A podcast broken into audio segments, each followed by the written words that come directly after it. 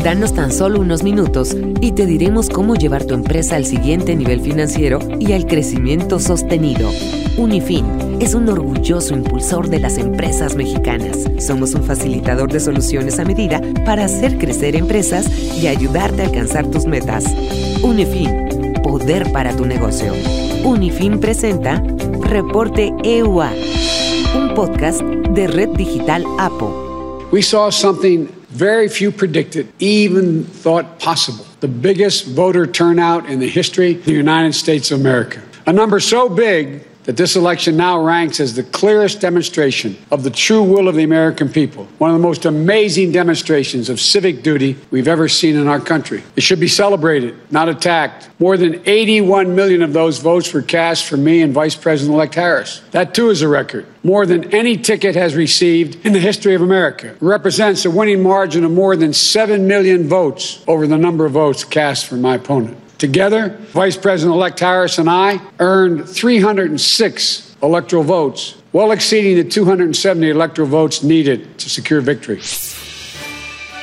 ¿Qué tal? Hoy es jueves 17 de diciembre del 2020. Yo soy Ana Paula Ordorica y esto es Reporte EUA, un podcast en el que semana a semana analizamos los eventos políticos más importantes en Estados Unidos. Ya el colegio electoral habló y no hubo sorpresas. Los 306 votos que se sabía irían para Joe Biden pues se ratificaron y con esto pues lo único que queda por delante es que se reúna el Congreso el próximo 6 de enero para hacer el conteo de estos votos que ya formalmente eh, convirtieron a Joe Biden en el presidente electo. Pero pues en Estados Unidos muchos sienten que la elección no ha concluido y entre ellos está el presidente Donald Trump y muchos de sus simpatizantes que no creen que Joe Biden ganó legítimamente. Para platicar de qué sigue en un entorno así dentro de Estados Unidos, le agradezco a Jerónimo Gutiérrez, consultor, socio de Bill Infrastructure Partners y ex embajador de México en Estados Unidos, platicar con nosotros. Jerónimo, ¿qué tal? ¿Cómo estás? Muy bien, Ana Paula, como siempre, un gusto saludarte. A ver, me da la impresión de que en la cancha de Donald Trump, pues él sigue sin querer reconocer que, que perdió y sigue animando a sus simpatizantes para que duden de los resultados electorales, aun cuando pues tenemos la buena noticia de que Mitch McConnell ya felicitó a Joe Biden.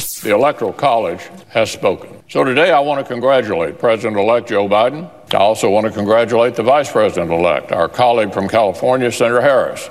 Beyond our differences, all Americans can take pride that our nation has a female Vice President-elect for the very first time.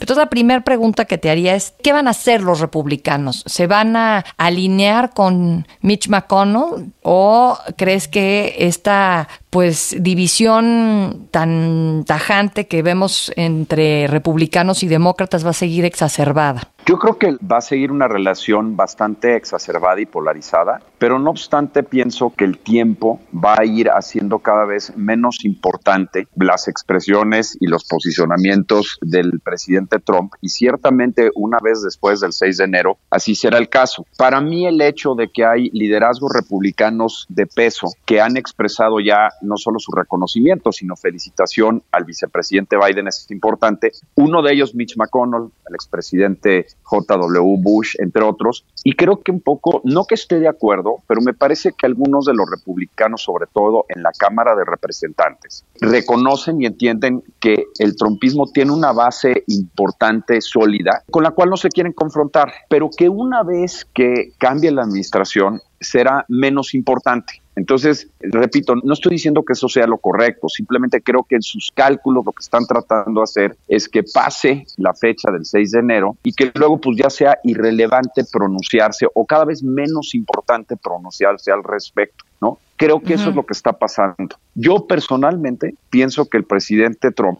sabe del resultado y creo que en el fondo él sabe, digamos que no ganó. No judge, including the Supreme Court of the United States, has had the courage to allow it to be heard. Pero creo que es una decisión como muchas cosas que ha hecho, creo que es casi, casi, lo pone una, en términos de una decisión de negocios. Y a él me parece que uno, le conviene tener viva la leyenda, su leyenda, y para eso es conveniente, incluso necesario decir, yo llegué a hacer América grandiosa nuevamente y me cortaron a la mitad del camino. Y dos, creo que le conviene también, y seguramente lo va a tratar de hacer, seguir teniendo influencia dentro del Partido Republicano. Entonces, creo que ahí está la explicación de por qué está actuando de esa manera. Repito, estoy, digamos, tratando de dar una visión de lo que es, no del deber ser, pero creo que eso es lo que está pasando, Ana Paula. Ahora, ¿qué se puede hacer con los simpatizantes de Trump que están convencidos de que les robaron la elección? Hay una encuesta de Quinnipiac que el 70% de los republicanos registrados para votar creen que el triunfo de Biden no fue legítimo. Entonces, ¿qué se puede hacer con eso? Me da la impresión de que los opositores de Trump están tomando una actitud de que o se convierten en favor de Biden y en favor de los demócratas o que se les puede ignorar. ¿Tú crees que se les puede ignorar? Yo lo que creo que va a pasar es que va a haber otros liderazgos republicanos que van a tratar de acercarse y capturar la base sólida que tiene hoy el presidente Trump. Eso es lo que pienso que va a pasar. Es decir, lo hemos comentado en ocasiones anteriores, Ana Paula, el presidente Trump ganó porque había condiciones subyacentes en los Estados Unidos, en la sociedad estadounidense, y es en ese sentido un reflejo de lo que estaba pasando a mi juicio. Y esas condiciones en mayor o menor medida continúan, ¿no? Entonces, esa base va a estar ahí. Él incluso ha expresado, o al menos se ha trascendido, que incluso considera volver a competir por la presidencia en 2024.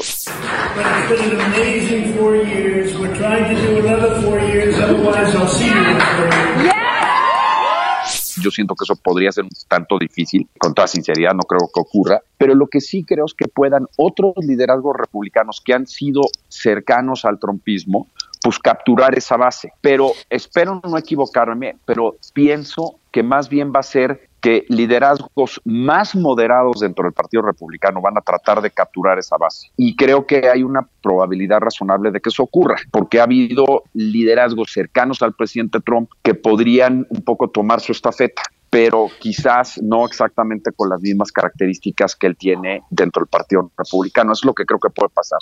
Ahora, vimos hace, bueno, el fin pasado, una demanda del procurador de Texas que pedía pues invalidar 20 millones de votos de otros cinco estados, de Georgia, Pensilvania, Michigan y Wisconsin, para que las legislaturas de esos estados cambiaran este, o desecharan los, estos 20 millones de votos, alrededor de 20 millones de votos, o cambiaran de electores. La Suprema Corte le puso un alto, pero pues no sé qué opinas de que varios miembros de la Cámara de Representantes, yo conté 126, y procuradores de 17 estados en los que ganó Trump se sumaron a esta petición pues tan extraña, tan este irreal de Texas. A mí me asusta un poco ver todavía este jale que tiene Trump. The courts do not decide who the next president of the United States of America will be.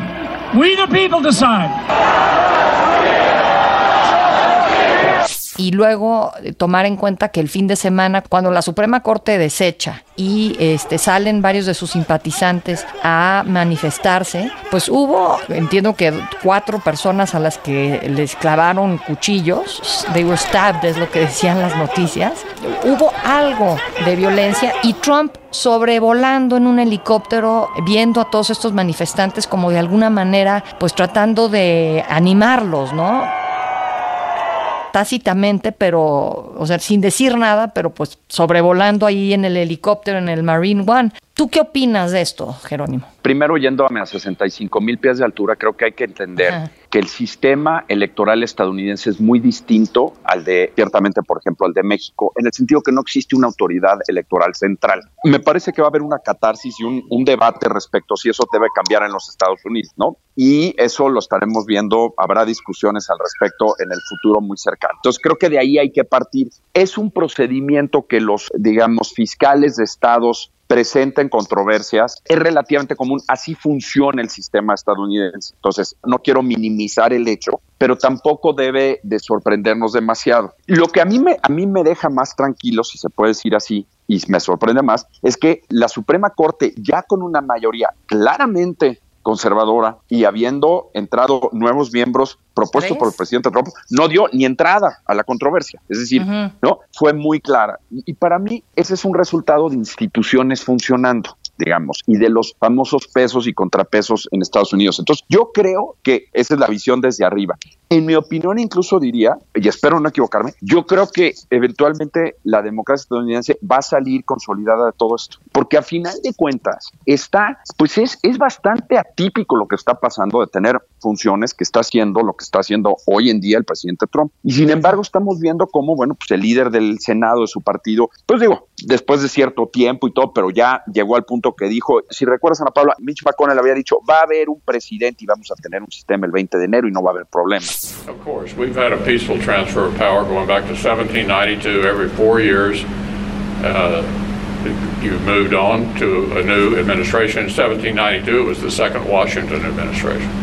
Y creo que está pasando. Yo me parece que hay un tema de incrementalismo en esto. Es decir, se van dando los pasos para llegar irremediablemente a una conclusión que Joe Biden ganó. No quiere decir que mucha gente vaya a estar este, a gusto con esa decisión y ciertamente la base del presidente Trump pues no, no lo va a estar. Pero muy pronto va a venir, van a salir otros temas en la agenda, va a haber liderazgos que van a tratar de capturar esa base desde el punto de vista político y electoral, y el país va a entrar en, en otras dinámicas y creo que va a ir avanzando. Eso es lo que creo que francamente va a pasar. Sí, sí preocupa y en lo personal lamento que una democracia como la estadounidense, que es de las más viejas, las más añosas, que sí, a mi opinión, ha aportado mucho al mundo, pues esté atravesando por esto, sin duda. No lo hubiéramos imaginado tan solo hace unos años, pero creo que está demostrando que la democracia estadounidense es resiliente y que va a salir adelante con mucha agitación, con mucha polarización, pero creo que va a salir adelante. Oye, a ver, y luego, ahorita Biden ha estado haciendo campaña en Georgia, evidentemente, porque el futuro de quién se queda con la mayoría en el Senado depende de las elecciones del 5 de enero en Georgia.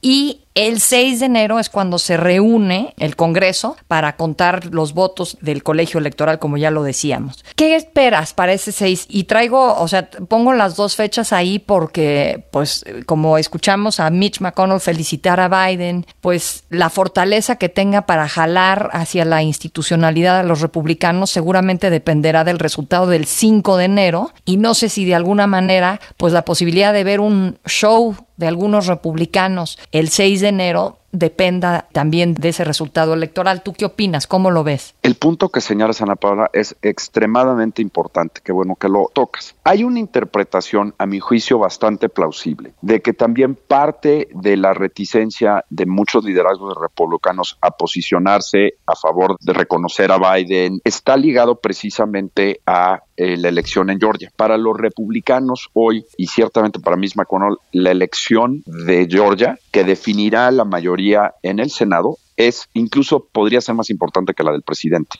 Y entonces el Partido Republicano, para el Partido Republicano sí es clave esa elección, obviamente, ¿no? Es, es, es quizás una verdad pero orgullo.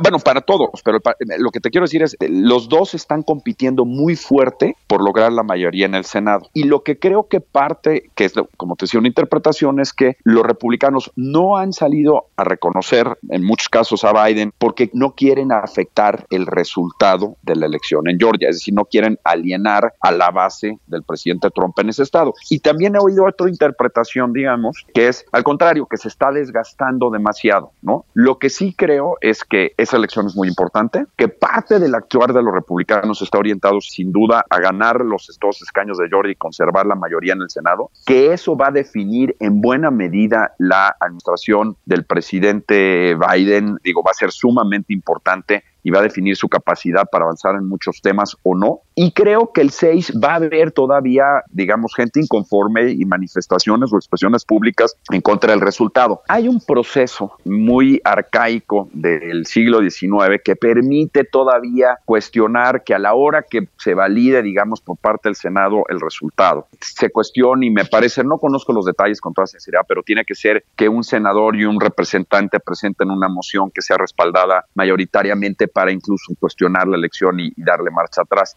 La probabilidad de que eso ocurra y más después de que Mitch McConnell ah, se ha pronunciado a favor, a mí me parece que es prácticamente cero. Entonces, el 6 se dará, el Congreso validará la elección, el vicepresidente Biden entrará en funciones como marca la Constitución y continuará habiendo tensión, sí, pero creo que irá a la baja, no a la, alza. Esa es mi opinión. Y pensando en el otro lado, en Biden y en cómo está respondiendo a pues la presencia de estos republicanos que no están contentos con el resultado electoral, digo, desde el propio Trump, pero sus simpatizantes. Por ejemplo, sus nombramientos que conocemos hasta el momento a puestos del gabinete, que algunos dicen, pues está nombrando un gabinete que parece Obama 3.0. No sé si estarías de acuerdo primero con eso. Pues sí hay, digamos, de los que han sido mencionados ya formalmente, sí hay gente que estuvo muy activa y muy cercana a la administración del presidente Obama y otros que no. Por ejemplo, la, la, gobernadora, si no me equivoco, de Michigan, que se está siendo señalada como posible secretaria de Energía. Jennifer Granholm, ¿no?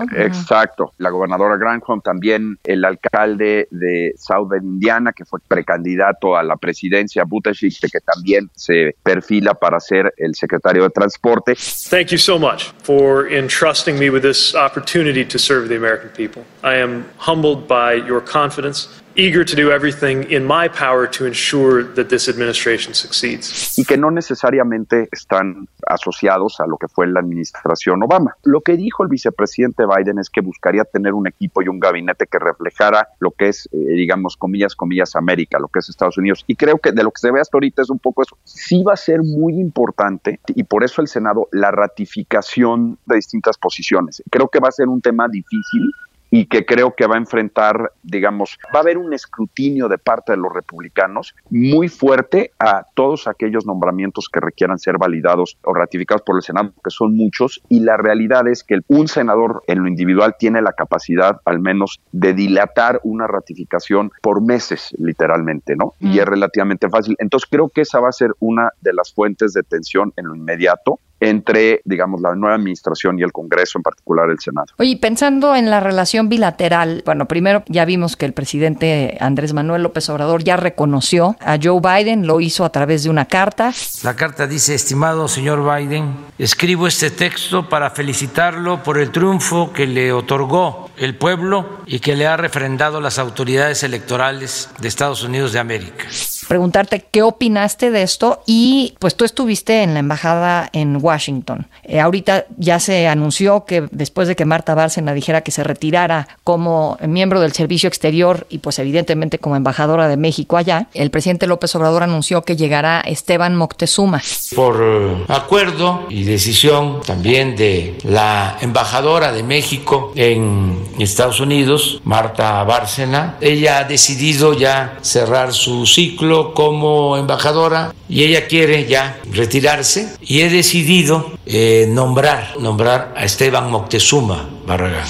¿Qué opinas? ¿Qué retos sientes que va a traer en este momento? Primero, Ana Paula, sobre la carta, yo lo que he mencionado y lo que pienso es primero que bueno que ya se dio esa felicitación. Segundo, a mi juicio debió haber ocurrido mucho tiempo atrás. Difiero de la apreciación de que haberlo hecho antes era una intervención en la política interna de los Estados Unidos. Digamos, respetuosamente así lo he dicho, pero no creo que sea el caso. Creo que fue una decisión de política exterior y una decisión que creo que en la cual no ganamos nada, ¿no? Pero bueno, vamos adelante adelante, qué bueno que ya se dio esa felicitación. Y dos comentarios. Me parece que es una carta muy, digamos, común para la ocasión, con un tono en lo general apropiado, pero hay un punto que creo que yo difiero claramente de la carta, que es esta alusión a los principios constitucionales de política exterior, diciendo algo como estoy seguro que con usted, presidente, en la presidencia ya podremos mantener o, digamos, ejercer los principios de política exterior de nuestra constitución, especialmente la no intervención y la autodeterminación de los pueblos. Me parece que es un error por dos razones. Primero, porque va a ser leído allá como una advertencia innecesariamente defensiva, ¿no? Segundo, porque creo que la realidad de la relación bilateral de los últimos 50 años es que tenemos una relación de interdependencia y que hay que ser, digamos, que los principios de política exterior son relevantes en la medida en que persiguen y logran el interés nacional, no por sí mismos. Y te pongo dos ejemplos para explicar lo que pienso. Esos principios pues fueron utilizados, este, dicho con toda objetividad, en su momento un poco para evitar el escrutinio internacional a cosas que no deberían estar pasando en México, a una falta de democracia, a temas de derechos humanos, etcétera, ¿no? Y pues creo que la administración actual del presidente López Obrador no coincidiría con eso. Y segundo, pongamos un ejemplo, Ana Paula. En el caso en que Estados Unidos, en un ejercicio pleno de su soberanía, decidiera poner un impuesto a las remesas, ¿no? Por poner un ejemplo pues nos vamos a quedar callados al respecto, yo creo que no, y creo que sería un error. Y entonces eso,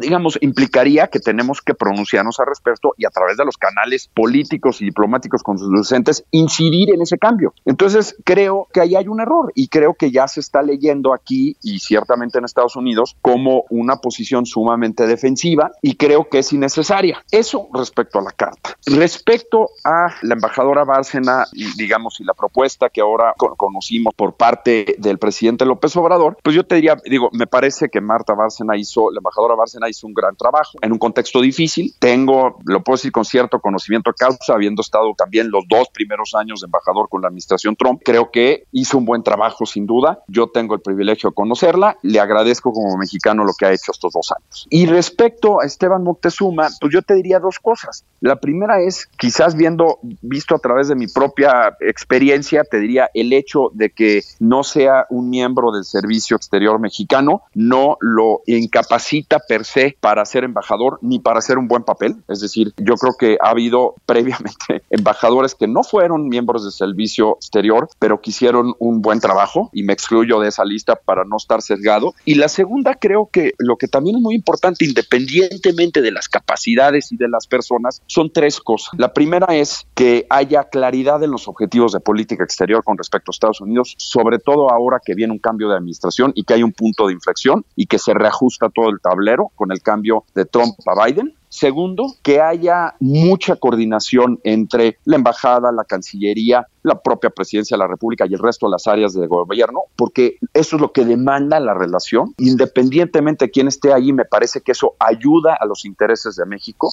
Y tercero, que entienda el embajador que es una pieza más dentro de una relación en la que juegan muchos actores y que el papel, a mi juicio, del embajador o de la embajadora no es centralizar o procurar centralizar toda la relación a través de la embajada, porque eso es imposible y inconveniente, pero es una especie, es un jugador más dentro del equipo, puesto de alguna manera es un policía de tránsito que tiene que ayudar a dirigir todo el tránsito que hay en la relación hacia una misma visión y hacia un mismo conjunto de objetivos. Si cumple con esas tres cosas, yo creo que puede ser muy buen papel. Esa sería mi opinión. Muy bien, pues ahora sí que estamos a la espera entonces ya de que se formalice este cambio, pero por lo pronto, Jerónimo Gutiérrez, te quiero agradecer que nos hayas acompañado en este episodio de Reporte EUA.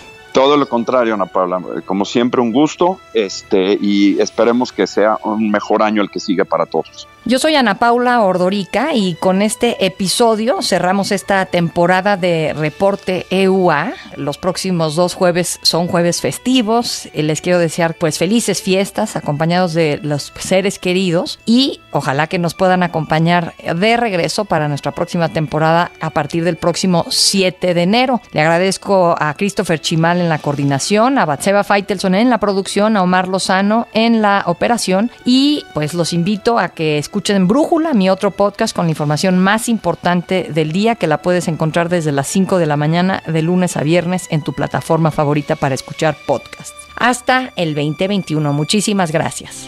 Danos tan solo unos minutos y te diremos cómo llevar tu empresa al siguiente nivel financiero y al crecimiento sostenido. Unifin es un orgulloso impulsor de las empresas mexicanas. Somos un facilitador de soluciones a medida para hacer crecer empresas y ayudarte a alcanzar tus metas. Unifin, poder para tu negocio. Unifin presentó Reporte EUA, un podcast de Red Digital APO.